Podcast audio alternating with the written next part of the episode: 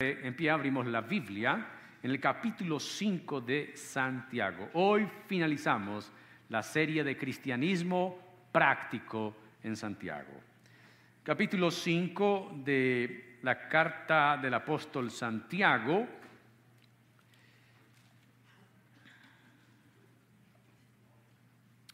En el versículo 19 y 20 leemos así la palabra del Señor en la Nueva Biblia de las Américas.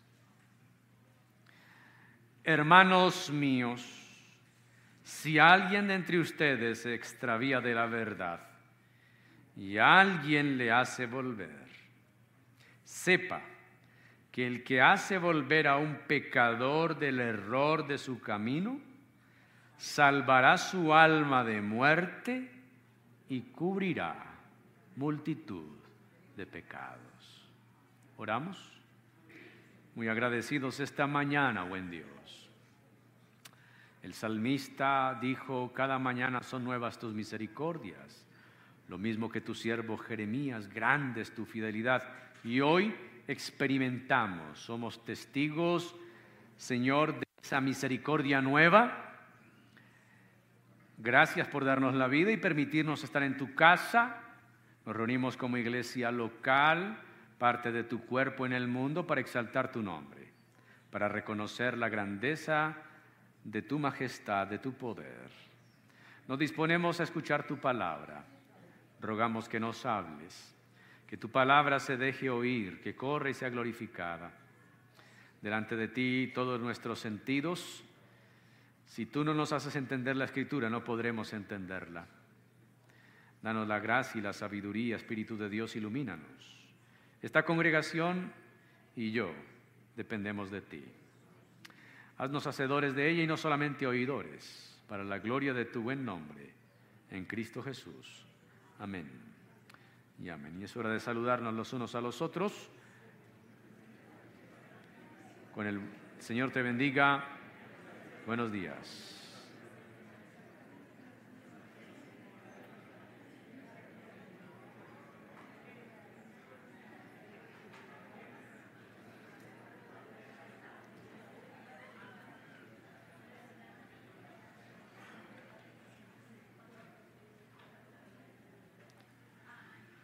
En el capítulo 3 del libro del progreso del peregrino de Juan Bullan, dice el relato que Cristiano se dirigía de ciudad de destrucción a la ciudad celestial. Era el camino que le había señalado evangelista. Cristiano llevaba un libro en su mano y una carga en sus hombros. El libro, la Biblia, la carga, sus pecados. Evangelista le dijo, debes seguir derecho, no te desvíes ni a izquierda ni a derecha. Vas a encontrar caminos que parecen iguales, que parecen rectos, pero no los sigas, no te dejes engañar. Sin embargo, mientras atravesaba por el camino, hay otra persona caminando allí, el cual se presenta como sabio según el mundo. Le pregunta, ¿quién eres? ¿De dónde vienes y a dónde vas? Eh, mira, yo soy cristiano, salgo de ciudad de destrucción a la ciudad celestial. ¿Y quién te indicó el camino? Ah, evangelista se llamaba él. ¿Y qué llevas en tus hombros? Una pesada carga que es agobiante. Este libro me ha dicho que hay alguien que puede quitarla, pero no sé si pueda resistir todo el camino con la carga. Sabio según el mundo le dijo, creo que no podrás llegar muy lejos con esa pesada carga te recomiendo que vayas donde un buen amigo mío. Mira esa caña, en ese collado vive el Señor moralidad. Tiene un hijo que se llama buenas costumbres. Él ayuda a mucha gente como tú a quitarse las cargas que tienen. Yo creo que deberías ir allí, sube el monte y allí se te va a ayudar cristiano con el deseo de quitar su carga empieza a subir la montaña, él va a visitar al hombre moralidad y a su hijo buenas costumbres, buenos modales. Quiere quitarse su carga, pero dice el relato que mientras más subía, su carga se hacía más pesada. Así que no le dio el aliento y se paró y dijo, creo que no lo podré soportar. Pero también cuando hace esa pausa, mira y ve que viene alguien por ese camino y el que ve es evangelista. Cristiano se muere de vergüenza y dice, ahora, ¿qué voy a decirle, evangelista? Me he desviado del camino. Evangelista lo ve y dice, hey, ¿tú qué haces ahí? ¿No eras tú el que semanas atrás, con agobio, me decías, muéstrame el camino? ¿Por qué te has desviado? ¿Qué haces allí? No, me encontré a alguien en el camino se llama sabio según el mundo y me dijo que esta carga me la podían quitar aquí un señor que se llama moralidad y tiene un hijo buenas costumbres, buenos modales, pero mientras más subo la carga se hace más pesada y yo creo que he fallado, me he desviado del camino. Evangelista dice, te has desviado del camino. Te dije que no te desviaras, te dije que no te dejaras distraer. Cristiano arrepentido llora y dice, no hay para mí perdón no hay para mí perdón, soy culpable. Eh, evangelista le dice, no, no, no, no, no temas, ten fe, el justo por la fe vivirá. ¿Hay perdón para mí? Sí, sí hay perdón, pero debes aprender a no desviarte. Tu carga se quitará cuando te encuentres donde tengas que encontrarte, con el creador y fundador de Ciudad Celestial. Cristiano entonces retoma el camino será en el otro capítulo donde llega al collado, donde está la cruz y la tumba y su carga es quitada. Y este relato de este libro, recordemos que el progreso del peregrino es el segundo libro cristiano más traducido y vendido en la historia del protestantismo después de la Biblia. Juan Bunyan, mientras estaba en la cárcel por predicar, escribe este libro, que es, utiliza unas figuras muy interesantes, una forma eh, de mostrar cómo es nuestro caminar en este mundo y cómo el cristiano debe aprender a superar todos los obstáculos que se le presentan. Y el texto que tenemos hoy de Santiago es un texto que nos habla del que se ha desviado y qué hacer con el que se ha desviado. Bueno, en esta epístola y esto es forma de introducción que se evidencia un carácter universal, por eso se llama la Carta de Santiago, hace parte de las cartas católicas o universales, porque no están dirigidas a una persona en particular o a una iglesia muy particular. Sin embargo, trata una serie de situaciones y problemas propios de sus lectores.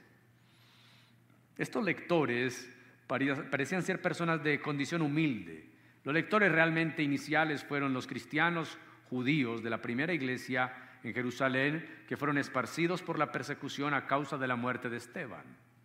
Gente humilde, pobre, oprimida, explotados por ricos terratenientes. Estos creyentes están necesitados de ánimo y son exhortados a la perseverancia, a la paciencia en medio de dificultades y las pruebas. Son exhortados a la humildad y a la dependencia de Dios frente a la amistad con el mundo, que es una característica requerida del creyente. Los ricos son censurados por su actitud hacia estos cristianos pobres y el autor les reprocha su autoindulgencia, favoritismo y explotación de los más necesitados.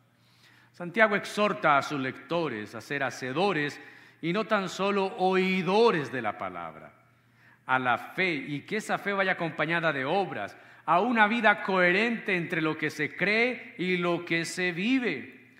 Por último, el autor se detiene a tratar un aspecto de la vida del creyente fiel. Un aspecto de la vida del creyente fiel es el control de la lengua, de cómo habla y qué habla. Y es que en ese pasaje del capítulo 3, Santiago dedica la mitad de los imperativos que encontramos en la epístola.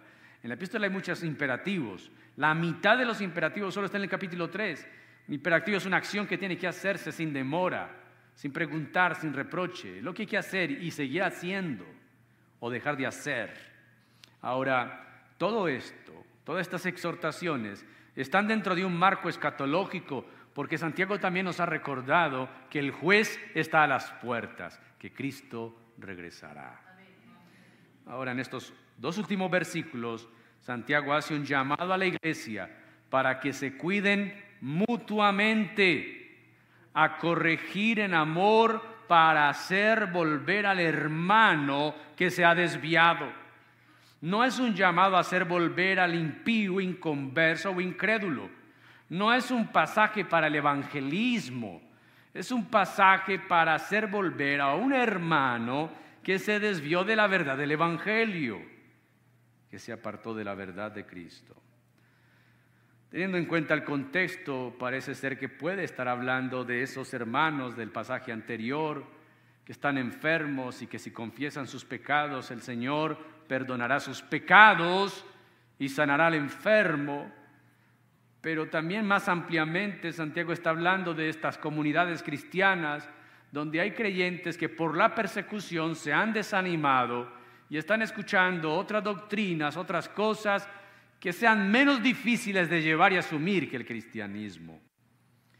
Veamos qué tiene Dios que decirnos el día de hoy en estos dos versículos y cómo al terminar la epístola de Santiago seguimos siendo llamados a un cristianismo práctico. ¿A un cristianismo qué?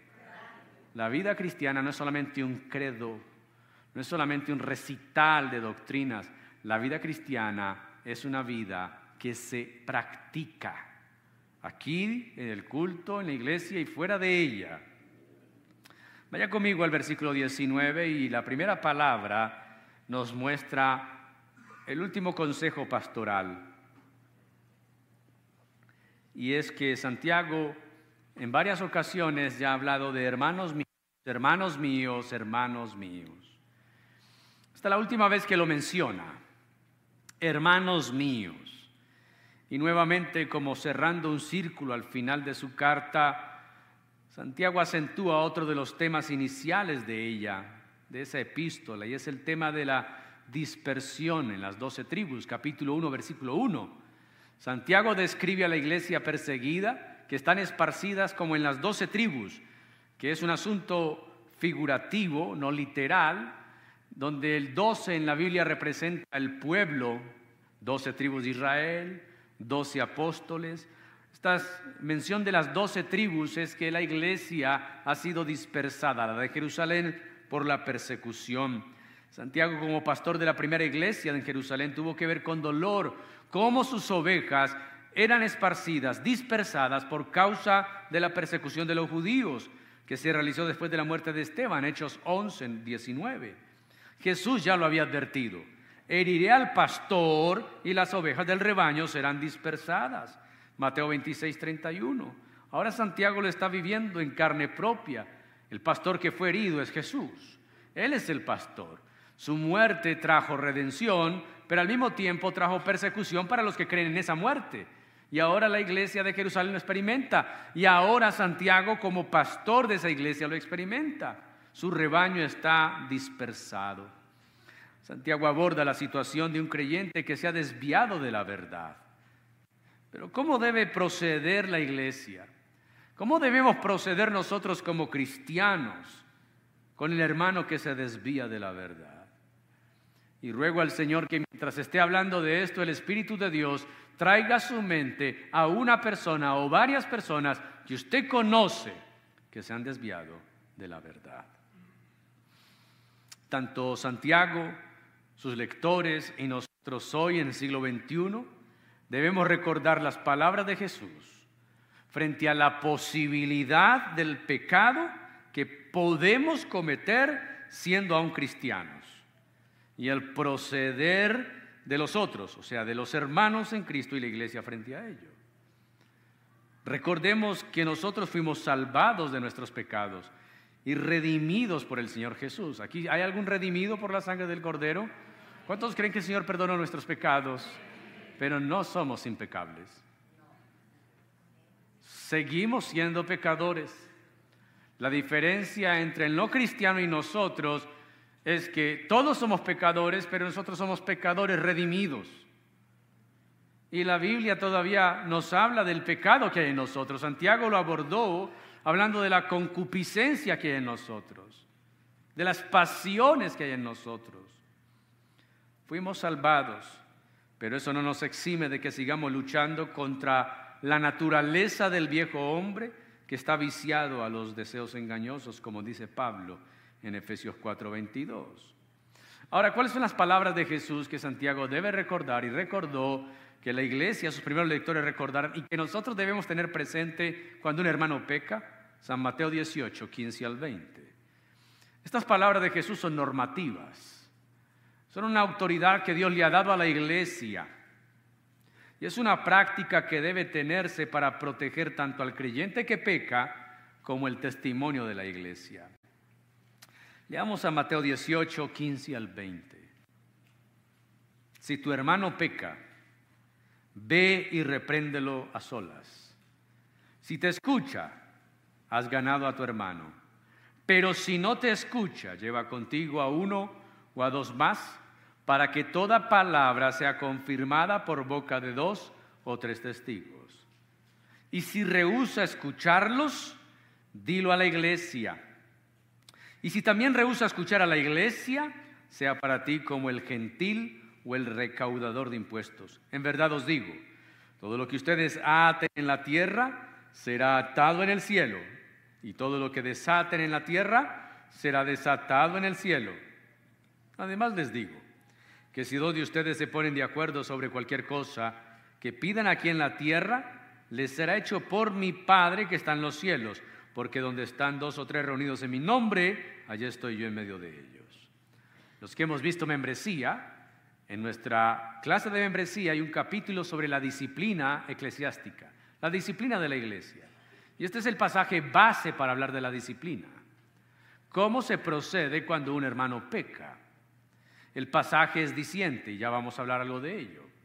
Pero el pasaje tiene dos cosas que se ha malinterpretado a través de la historia de algunos, algunos sectores de la iglesia evangélica. Lo, lo primero que se ha malinterpretado es el tema de atar y desatar. El asunto es que han utilizado el versículo para atar y desatar demonios. Pero Jesús no está hablando de demonios. Jesús está hablando de la autoridad que la iglesia tiene en la tierra para liberar a alguien de un pecado después de que se arrepiente o simplemente de expulsarlo de la iglesia cuando persiste en pecar. Ese atar y desatar tiene que ver con la autoridad que Jesús le entregó a la iglesia para disciplinar a un pecador no arrepentido. Pablo lo hizo muy bien y en 1 de Corintios, segundo de, 1 de Corintios 5, cuando habla de ese caso de incesto que se escucha entre ustedes, un pecado tan grave que aun cuando los impíos lo escuchan, se ponen rojos de la vergüenza.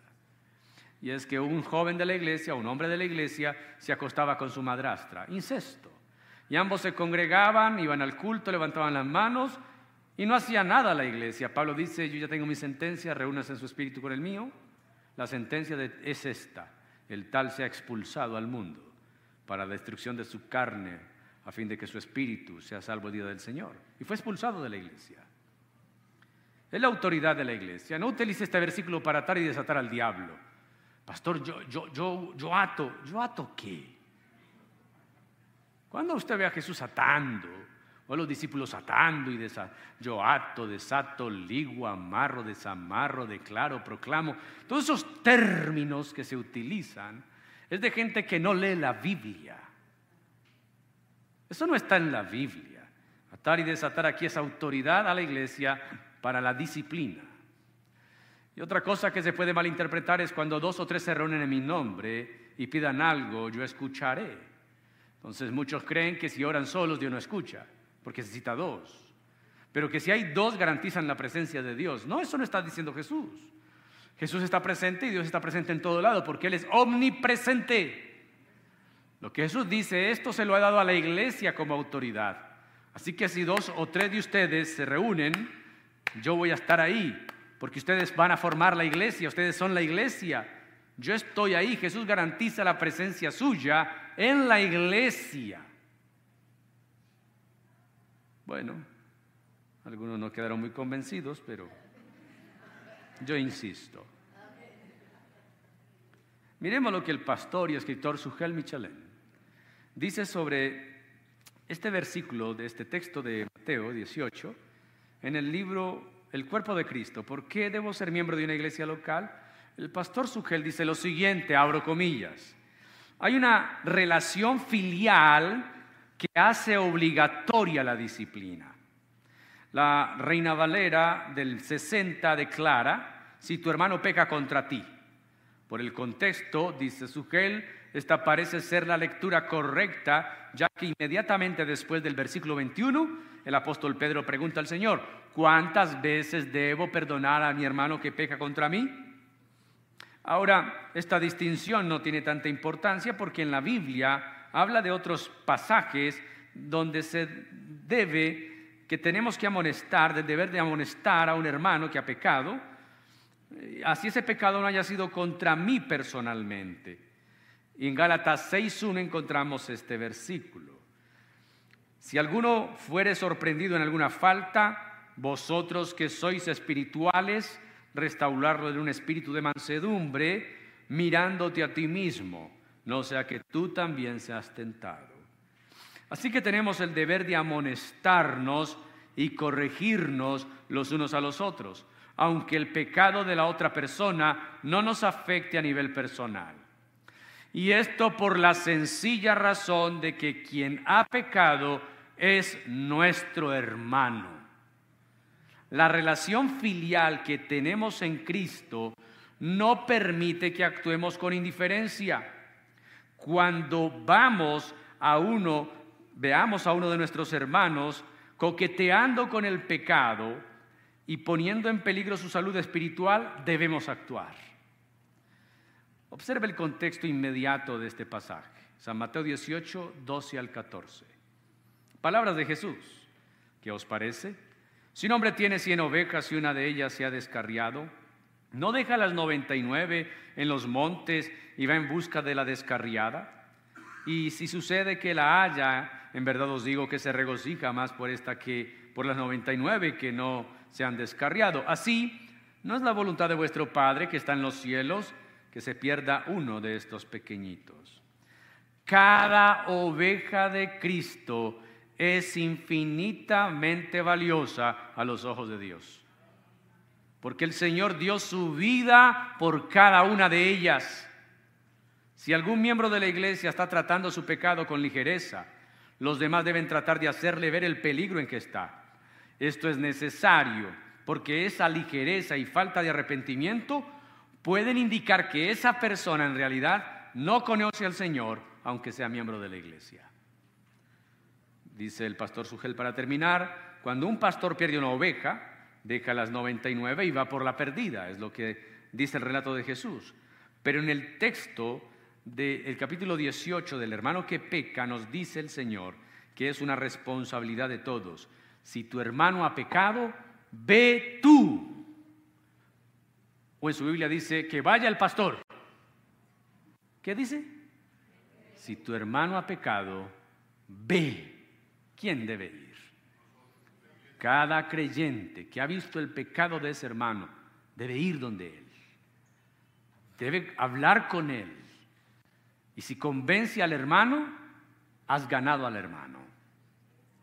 Así que somos miembros de la misma familia y por tanto no podemos permanecer indiferentes cada uno de nuestros, no podemos permanecer indiferentes cuando uno de los nuestros está en peligro. Cierro comillas a esta referencia del libro del pastor Sugel, El cuerpo de Cristo, porque debo ser miembro de una iglesia local. Y para muchos esto significaría invasión a la intimidad o coartar el libre desarrollo de la personalidad en palabras de las tías, no se ha metido. Alguno podría decir, pero ¿por qué yo me voy a meter donde no me han llamado? Y muchos tienen la filosofía del capitán del barco malo, que cuando el barco se está hundiendo, el capitán grita, salves el que pueda. Esa no debe ser la actitud de un creyente. Esa no debe ser la posición de un hijo de Dios. No, la vida en comunidad tiene expresiones de amor y la disciplina y la corrección es una expresión de amor. Mira lo que dice Hebreos 12, 1 al 13.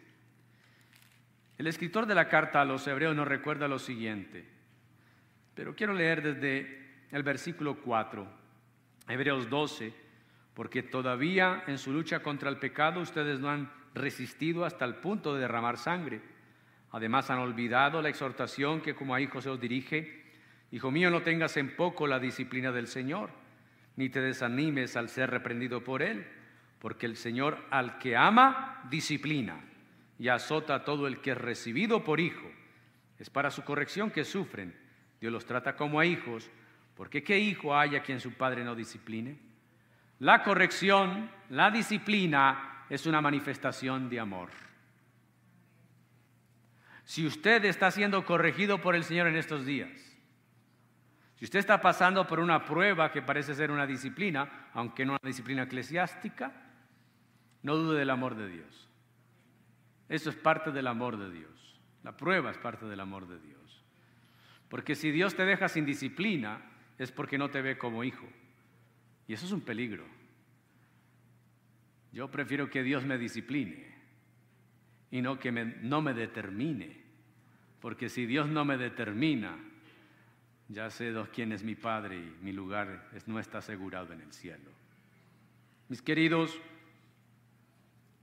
esto es para la iglesia, hermanos míos.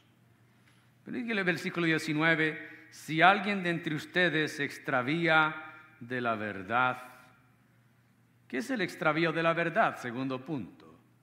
En este pasaje se establece una gran característica diferencial de la verdad cristiana. La verdad cristiana no es una teología, no es un precepto filosófico, no es ni siquiera un dogma. La verdad cristiana no tiene que ver con algo filosófico, ni intelectual o algo abstracto. La verdad cristiana tiene que ver con algo que va ligado a la moralidad. Quiere decir a nuestra manera de vivir a nuestra manera cómo tratamos el pecado y cómo nos conducimos en la vida. Bien dijo David, después de haber pecado de adulterio y homicidio, encerrado en ese ayuno de siete días, escribió el Salmo 51. Y entre tantas cosas que el Salmo dice, dice esta, tú amas la verdad en lo íntimo. Ahora, la verdad tiene que ver con la vida que vivimos, cómo procedemos. No es lo que sabemos, hay gente que tiene sus verdades claras, pero su vida está patas arriba. Hay gente que tiene verdades claras, pero su vida moral es un desastre. Viven en pecado. Eso no sirve. En esto se nos presenta claramente la verdad, se nos presenta claramente cuando vemos el Nuevo Testamento. Fijémonos en las expresiones que se usan en relación con la verdad. La segunda carta de Tesalonicenses 2.10. El apóstol Pablo escribe a los tesalonicenses y nos enseña que la verdad es algo que uno tiene que amar. Y con todo engaño de iniquidad para los que se pierden, porque no recibieron el amor de la verdad para ser salvos. Pero escribiendo a los Gálatas, el apóstol Pablo dice que la verdad es algo que uno debe obedecer. Gálatas 5:7, ustedes corrían bien. ¿Quién les impidió obedecer a la verdad? Pero en la Biblia dice que también la verdad es algo que se debe manifestar, segundo los Corintios 4:2. Más bien hemos renunciado al oculto y vergonzoso, no andando con astucia, ni adulterando la palabra de Dios, sino que mediante la manifestación de la verdad nos recomendamos a la conciencia de todo hombre en la presencia de Dios. Pablo también en Efesios 4:5 dice que la verdad hay que decirla con amor. Más bien, al hablar la verdad en amor, crezcamos en todos los aspectos en aquel que es la cabeza, es decir, en Cristo. Pero Jesús dice que la verdad hay que testificarla. Juan 18:37 cuando está siendo interrogado por Pilatos. Así que tú eres rey, dijo Pilato. Tú dices que soy rey, respondió Jesús. Para esto yo he nacido y para esto he venido al mundo, para dar testimonio de la verdad. Todo el que es de la verdad escucha mi voz. Luego Pilato hará la pregunta que venían haciéndose los filósofos griegos desde siglos atrás. ¿Y qué es la verdad? Ahora, dice Juan en su primera carta que la verdad debe manifestarse en una vida de amor. Hijos, no amemos de palabra ni de lengua, sino de hecho y en verdad. Y en esto sabemos que somos de la verdad y que aseguramos nuestros corazones delante de Él. La verdad se manifiesta con amor. Juan 8, 32. Esa palabra de Jesús que ha servido por siglos para hablar de la verdadera libertad Jesús dijo, y conoceréis la verdad y la verdad os hará libres. Así que la verdad libera, pero a la vez la verdad es un don del Espíritu Santo. Juan 16, 13 dice, pero cuando Él, el Espíritu de verdad, venga, los guiará a toda verdad. Porque no hablará por su propia cuenta, sino que hablará todo lo que oiga y les hará saber lo que habrá de venir. Pero lo más claro de esto es lo que leemos en Juan 3:21 cuando Jesús habla con Nicodemo. El que practica la verdad. La verdad no es solamente argumentar bien, tener la razón la verdad cristiana es algo que se practica. ¿Y cómo practica uno una verdad? Pues cuando hemos leído el Evangelio y sabemos lo que Dios pide de nosotros. El Evangelio es algo que debe ponerse por obra. No es solamente el objetivo de una búsqueda intelectual, sino que siempre hay una verdad moral que desemboca en acción. No es meramente algo que uno estudia, sino algo que uno hace no algo que, a lo que hay que someter solamente la mente, sino que hay que someter toda la vida. Nuestras acciones deben ser acciones que reflejen la verdad. ¿Que reflejen qué? ¿Que reflejen qué? La verdad.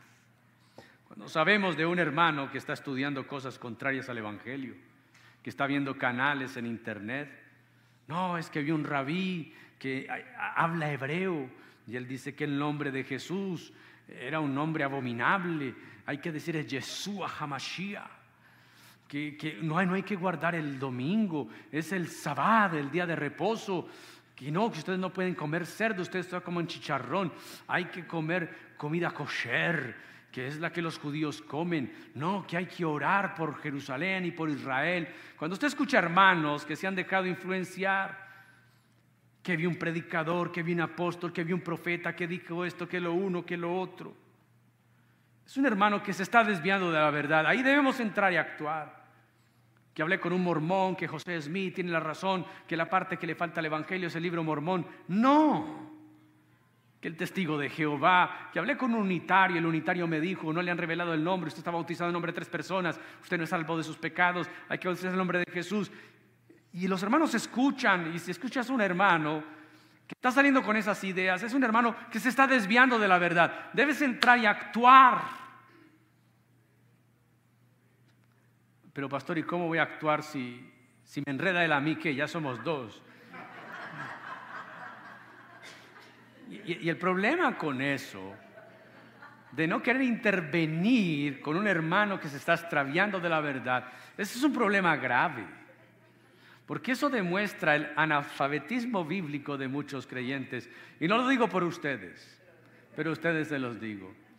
Si pasáramos menos tiempo en la internet, en Facebook o frente al televisor y más tiempo con la Biblia. Si los jueves vinimos al culto de doctrina y aprendemos de la Trinidad de Dios.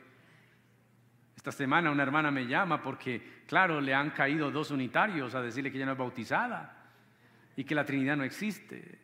La hermana había venido a los cultos, se ha venido a los cultos de los jueves y había aprendido de la Trinidad, que hablamos de la Trinidad de Dios. Así que la hermana me llama para, nunca le había pasado eso, pero gracias Dios había recibido el conocimiento de la Escritura. Pero si nosotros no estamos leyendo o leemos cualquier cosa que nos caiga a la mano, porque hay gente que anda leyendo una cantidad de... No todo lo que Internet se cree, no todos los libros se leen. Debemos saber qué libro debemos leer. ¿Quién es su autor? ¿De qué habla? ¿En qué cree? Mis, mis, queridos hermanos, cuando escuchamos a hermanos hablando así, es hora de intervenir. Es hora de intervenir. Si vas a la casa del hermano y encuentras que tiene libros extraños por allí, haz preguntas sabias. ¿Tú lees eso? ¿Tú crees eso? No, estoy con unos amigos de, eh, de la oficina que me invitaron a hacer yoga y a veces nos vamos y meditamos y, el mantra y, el chakra y nos sacamos las malas vibras. ¿Un cristiano en eso?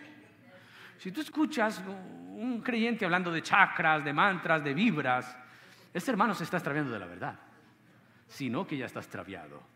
No, somos un grupo de naturistas, amamos la naturaleza, ¿no? para los bosques, caminamos descalzos, abrazamos un árbol, le hablamos a la Pachamama. Y vas a la iglesia y crees el Evangelio y adoras a la Pachamama. Extraviado de la verdad. Extraviado de la verdad.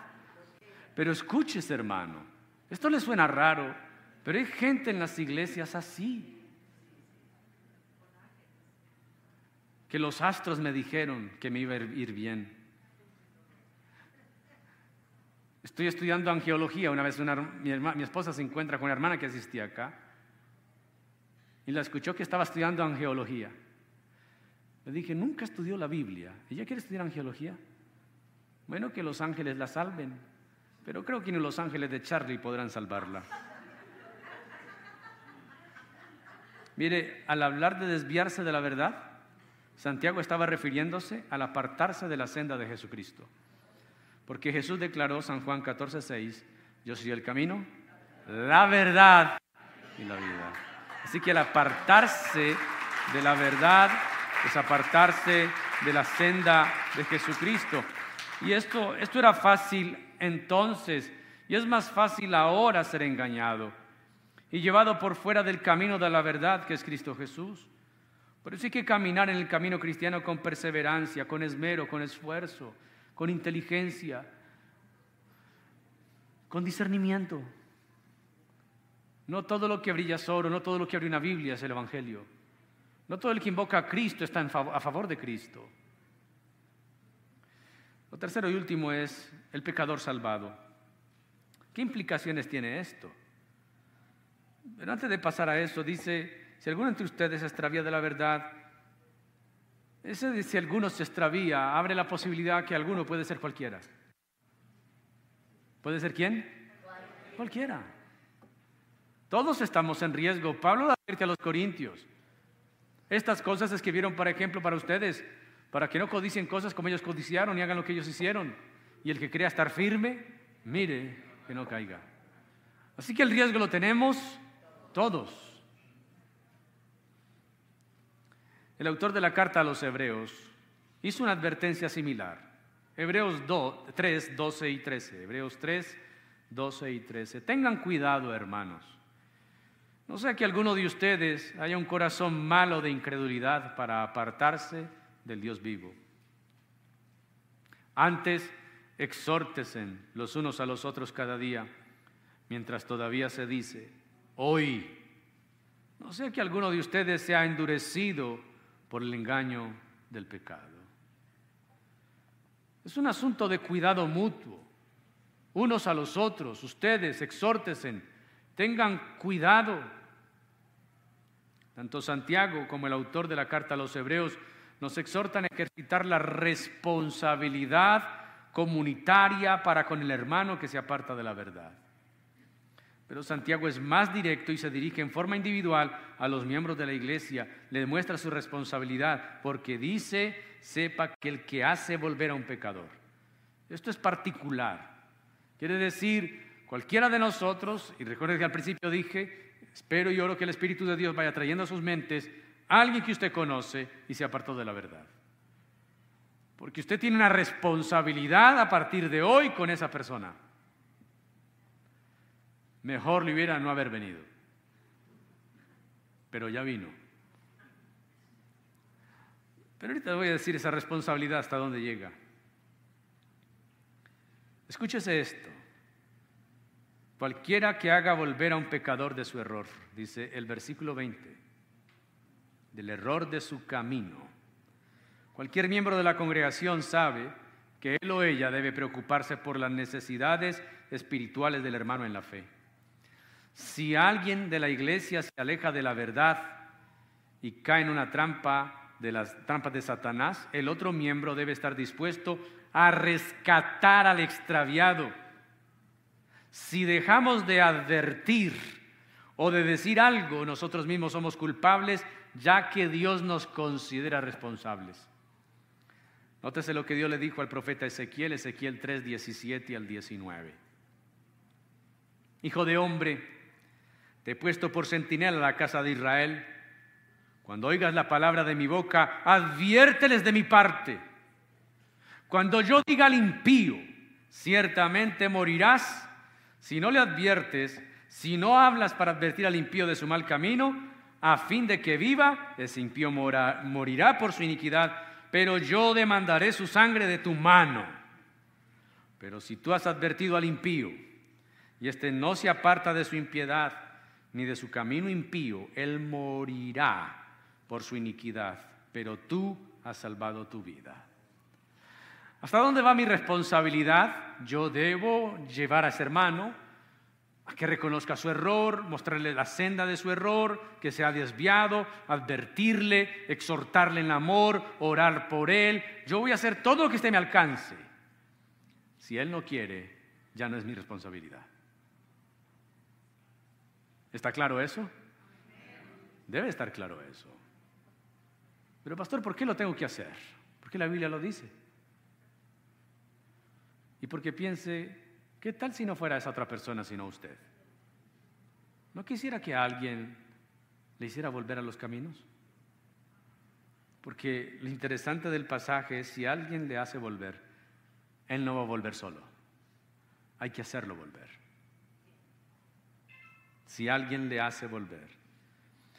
Mis queridos, somos guardas de nuestros hermanos. No como Caín, cuando Dios le preguntó, ¿y dónde está tu hermano Abel? ¿Qué responde Caín? Mira la respuesta de muchos cristianos el día de hoy. No sé, ¿soy yo acaso guardián de mi hermano?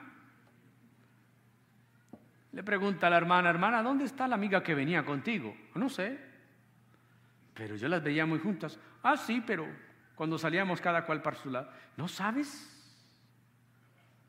¿No sabes dónde está tu vecina, tu amigo, el que trajiste, el que acompañaste, el que le enseñaste la senda? ¿No sabes? Esa respuesta es de Caín. No, no puedes ser tú seguidor de Caín. Caín sí sabía dónde estaba, su hermano estaba muerto. Por consiguiente, mis queridos, con sabiduría, con tacto, con delicadeza, con gracia, debemos señalar a nuestro hermano el error de su conducta y restaurarlo bondadosamente. No vas a restaurar a otro ni a traerle, sino que hubo, ¿cómo vas? Ese mundo, ¿cómo va? Mucha borrachera, ¿cómo están las filisteas? Egipto, ¿qué es lo último en Egipto? ¿Qué hay por allá? Tú no puedes venir a ofender, a burlarte. No. Necesitamos sabiduría. ¿Qué necesitamos? Tacto, gracia. Un ejemplo de eso. Pedro prometió dar la vida por el Señor y lo que hizo fue negarlo tres veces, con maldición incluida. Cuando Jesús resucita, ¿qué hace con Pedro? Jesús podría decir como cualquiera de nosotros, no hay mejores que tú, Pedro. Tengo un Pablo en remojo que en unos años vea, va a borrar. No. Lo bello de nuestro Señor es que no desecha, que no reemplaza, que restaura. ¿Sabe que todo lo que el mundo hace hoy, todo es desechable? Hoy ya nada es reparable. Inclusive muchos matrimonios parecen ser desechables. Pero nuestro Dios no desecha. Nuestro Dios no reemplaza. Nuestro Dios repara, restaura. Y sabiendo el pecado que ha cometido Pedro, se lo lleva a solas. Pedro, ¿me amas? Pedro, ¿me amas? Pedro, tú me amas. Y el Señor lo restaura. Lo hace volver de su error. Pedro sabía que era su error, porque ya todos sabían que Jesús había resucitado. ¿De qué se salvará a este pecador? Cuando alguien lo hace volver del error de su camino, salvará su alma de la muerte. Cuando nos esforzamos por rescatar al que está padeciendo en pecado, buscamos salvar su alma. Vemos a un pecador en peligro de morir, una muerte eterna, a punto de quedar excluido de la vida eterna, hemos de recordar, sin embargo, que Dios nos usa como instrumentos para restaurar la relación espiritual entre Dios y el hombre. Note lo que Pablo dice a los Corintios, segunda carta, capítulo 5, versículo 20. Por tanto, somos embajadores de Cristo, como si Dios rogara por medio de nosotros. En nombre de Cristo le rogamos, reconcíliesen con Dios. La salvación es una obra de Dios, pero nosotros solamente somos colaboradores. Si alguien le hace volver, el Señor necesita usar a alguien que le haga volver. Primera de Corintios 3:9, somos solo colaboradores de la labor de Dios, ustedes son el campo del cultivo de Dios, el edificio de Dios. ¿Y de qué muerte se va a librar ese alma? No es que la va a atropellar un carro, no es que la va a matar el COVID, no es, no es la muerte física, es peor de la muerte que se salva esta alma, de la muerte eterna. Y la Biblia la menciona en Apocalipsis varias veces. Mira lo que dice Apocalipsis 2.11.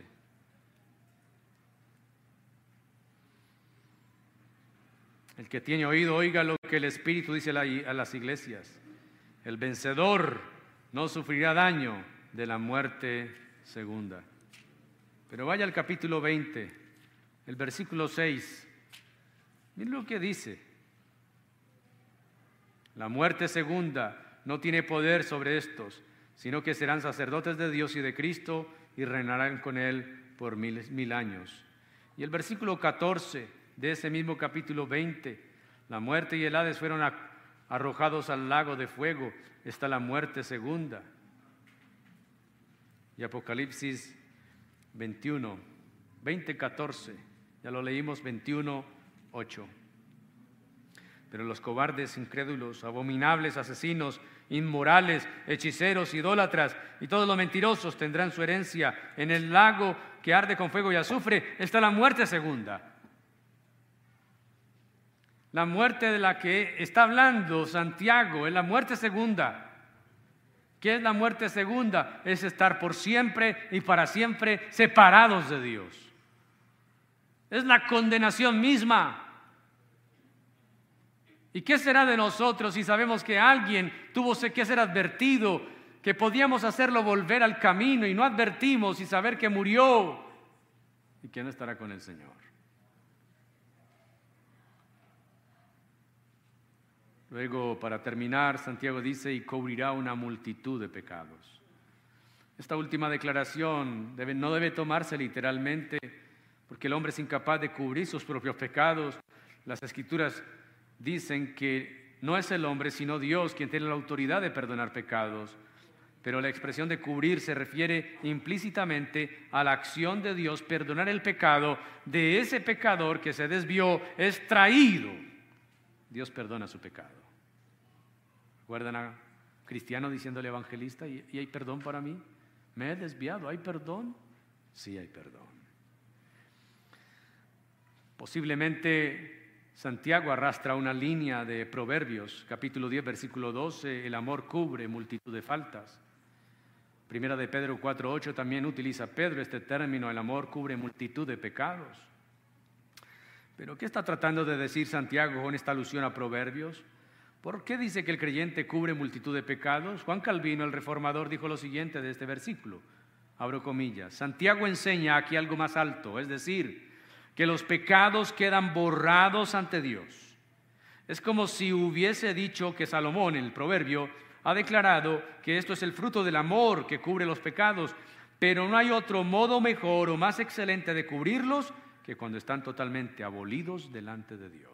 Cierro comillas que Santiago está diciendo es que si alguien hace volver al pecador del error de su camino, salvará de muerte el alma, ya sabemos de qué muerte, y cubrirá multitud de pecados, es Dios perdonará su pecado. Recuerda el pasaje anterior, si alguno está enfermo, llamen a los ancianos de la iglesia, vayan, unjan con aceite, la oración de fe sanará al enfermo, y si hubiese cometido pecados, les serán perdonados. Pero ¿por qué son perdonados? Porque éste los confesó y el Señor lo perdonó. El Señor perdona nuestros pecados, Primera de Juan 2.1, hijitos, estas cosas les escribo para que no pequéis, pero si alguno hubiese pecado, abogado tenemos para con el Padre, a Jesucristo, el justo. Tenemos a alguien que intercede todos los días por nosotros delante de Dios y se llama Jesús.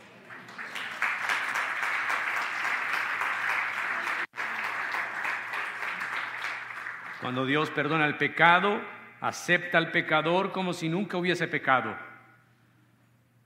Él aleja el pecado tan lejos como está el oriente del occidente y cubre al pecador con un manto de justicia, la justicia de Cristo, como el hijo rebelde que se va de casa y cuando regresa su padre lo manda a bañar, lo manda a vestir con ropa nueva, le pone el anillo en su mano y calzado nuevo, revestido de la justificación. Dios perdona al pecador en base al sacrificio de Jesús. Y aunque Santiago no lo menciona, explícitamente no se refiere a la obra meritoria de Jesús, sí se refiere al misericordioso acto por el cual Dios perdona a los pecadores. Ese misericordioso acto es enviar a su Hijo en propiciación por nuestro pecado. La intención de Santiago es demostrar que los cristianos perdonados deben trabajar juntos por el bienestar mutuo de la iglesia.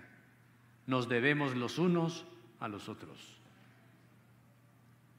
¿A quién? Santiago termina, y esta es la conclusión, pero no concluye.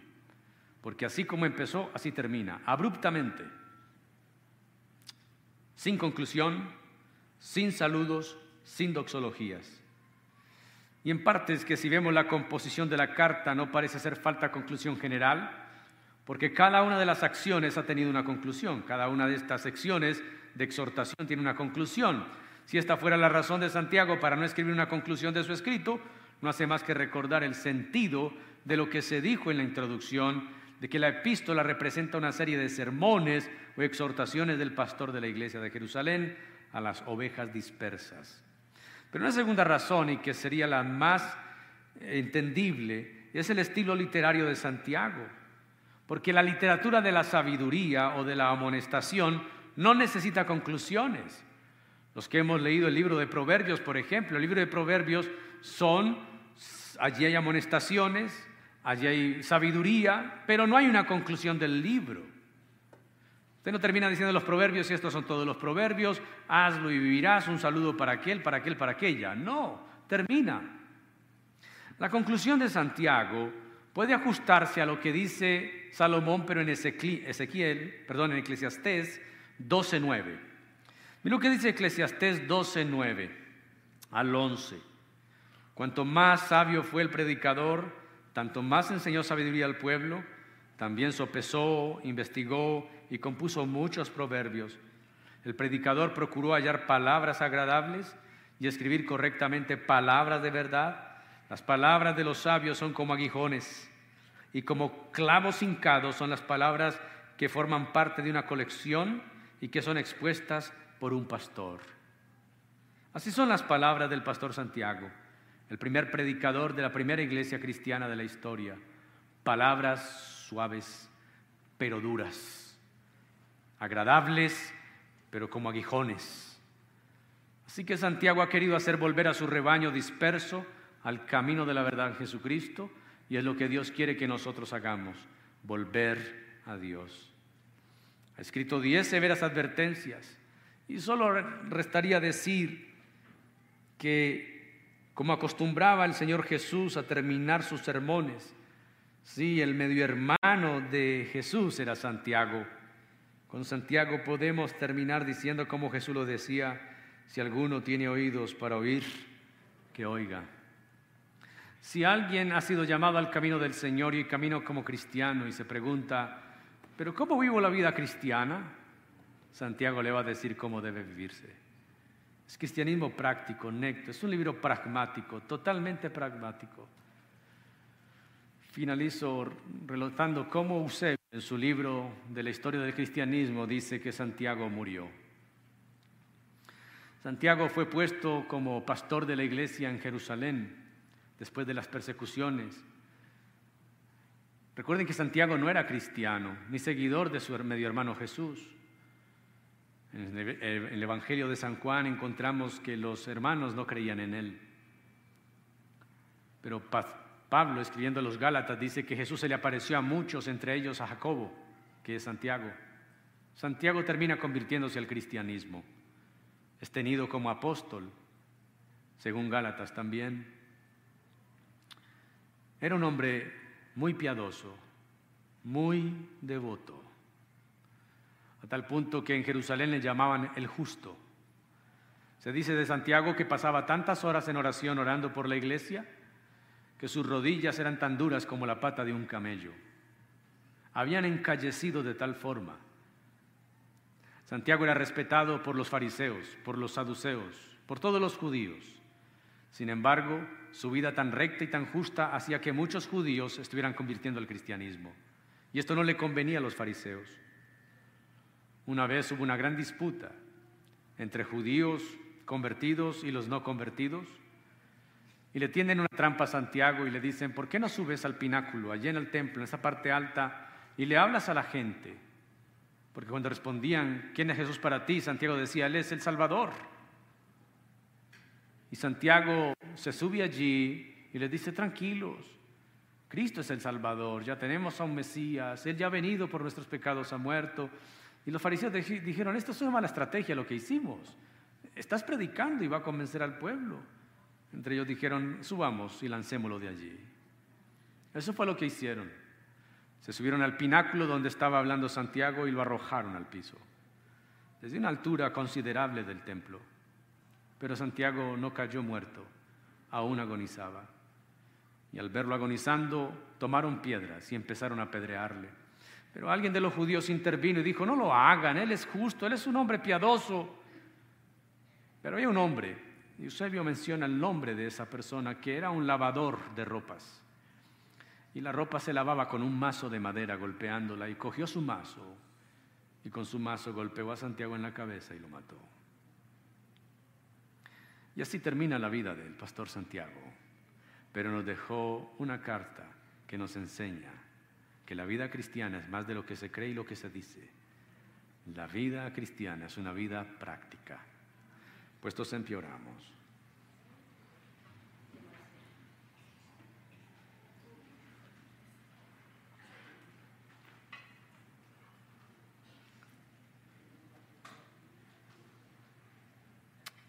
Señor, esta mañana queremos darte gracias por esta carta que nos invita y nos exhorta a vivir lo que creemos a veces divorciamos nuestro discurso de nuestra vida cotidiana y nuestro diario vivir es un reflejo tan contrario a lo que profesamos creer. Gracias por estas diez exhortaciones que hemos recibido a lo largo de la exposición de Santiago. Ayúdanos, como Él dice, a ser hacedores y no solamente oidores de la palabra. Hoy, hoy nos estás lanzando nos estás empujando a hacer volver al pecador que se ha extraviado en el error. Y yo ruego que tu Espíritu Santo haya traído a nuestras mentes y corazones rostros, nombres de personas que caminaron con nosotros pero se han extraviado. Hoy nos estás lanzando y nos estás moviendo para hacerlos volver. Señor, tanta gente ha pasado por esta iglesia y Tantos rostros se acumulan en mí. por mucho tiempo creí que era solo mi responsabilidad, pero, pero dice, el que ve a su hermano pecar, vaya a él. Y es una responsabilidad de toda la iglesia. Tenemos que ir a buscar a aquel que pecó, que se extravió y hacerlo volver. Y, y si logramos hacerlo volver, entonces salvaremos esa alma de la muerte eterna. Y la seguridad que hay aquí es que tú cubrirás los pecados que ha cometido al estar apartado de ti. Señor, te damos gracias porque nos has llamado a tus caminos, nos has llamado a ser cristianos y nos has dejado en tu palabra cómo ser cristianos, cómo vivir la vida cristiana. Por eso te adoramos y te bendecimos y te pedimos que nos ayudes a vivir esa relación filial no podemos actuar con indiferencia, no podemos responder como respondió Caín. Yo no, yo soy guarda de mi hermano, somos guardas los unos de los otros. Ayúdanos a cuidarnos. Ayuda a que el hermano se entregue a la iglesia porque es muy difícil cuidar a alguien que, no quiere ser miembro, eh, que viene de vez en vez, que se esfuma por largo tiempo, que tiene otras prioridades y, ellos quieren ser cuidados, pero, pero ellos no quieren hacer parte, es muy difícil. Pero tú, Señor, produces el querer como el hacer. Hazlo en aquellos que son indiferentes, a que se comprometan con tu reino, con tu palabra, con la iglesia. Y a los que estamos en la iglesia, quita de nosotros la indiferencia de que no importa lo que pase con el otro, sí debe importarnos. Que esta palabra cale en nuestro corazón. Que esta palabra hable a nuestras vidas todos los días para ponerla por obra. Te damos gracias esta mañana. En el nombre que es sobre todo nombre, que es el nombre de Jesús. Amén y amén. La paz de Dios en sus vidas.